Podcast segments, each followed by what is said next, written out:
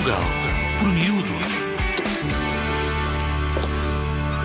E é então que o povo vem para a rua protestar. Em 31 de janeiro, numa revolta militar.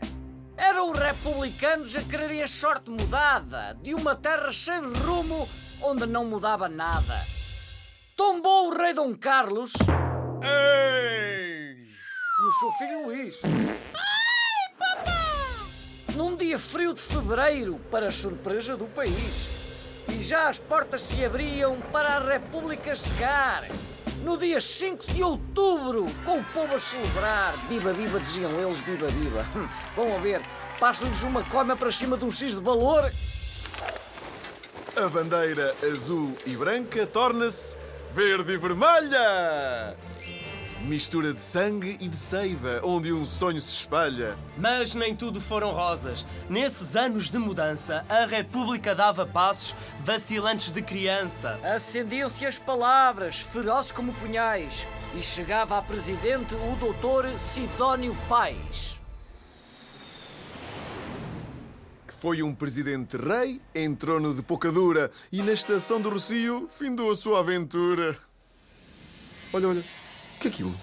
É um, é- é um pássaro? Não, aquilo é um avião. É, é- é o quê? É É, é um drone, é um droninho. Qual drone? É um droninho, É é demasiado grande para ser um drone. É um drone, é um drone. Não, não, não, é um avião. Olha, é um avião. E é Tão grande, é grande, grande, e grande. descer. Fujam, fujam, fujam! Uhul! Olá! Uhul! Hehe! A cruzar o Atlântico! Segue frágil este avião! São heróis e pioneiros! Os dois homens que aqui vão! Sou eu, Gago Coutinho! E eu, Chacadora Cabral! Herdamos dos navegantes esta vocação universal! Uhul!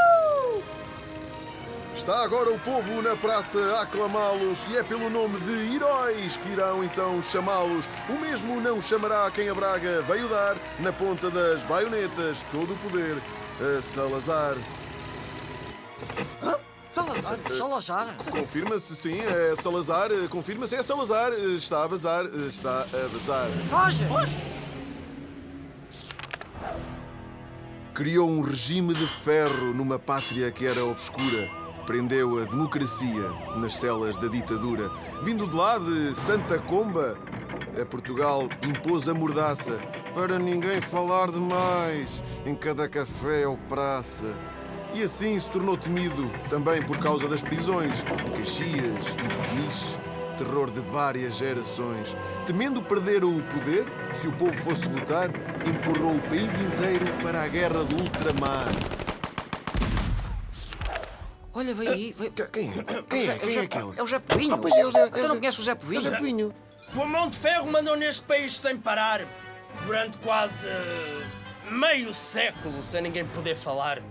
Queria ele um Portugal pobrezinho, mas honrado, entesourando o tostão num cofre bem vigiado, é. E foi assim que, em abril, um grupo de capitães devolveu filhos soldados aos braços de suas mães. Foi a guerra que acabou Foi a guerra que acabou e voltou à liberdade e voltou a liberdade para pôr cravos de esperança por cabos de esperança. nos canteiros da cidade. Canteiros da cidade. Olhamos para trás e sorrimos ao pensar na caminhada que fizemos sem parar, desde a escura madrugada, desde o tempo em que os reis davam nome à nação, empunhando a espada firme, cientes da sua razão. Viajamos no livro do vento, aberto de par em par, pensando nas muitas datas que temos para recordar. Datas boas, datas más e imensos calendários no mapa de mares e viagens em que nos fizemos missionários, em que fomos navegantes, mercadores, cientistas, tudo pondo na memória para depois sermos cronistas, tornando-nos contadores das moedas da conquista e olhando o tempo novo como quem diz: Terra à vista! E já o livro se fecha com a história história bem lembrada. Um Portugal por miúdos, contado em menos de nada. Um Portugal por miúdos atlântico, europeu, à procura de um lugar que seja único e seu.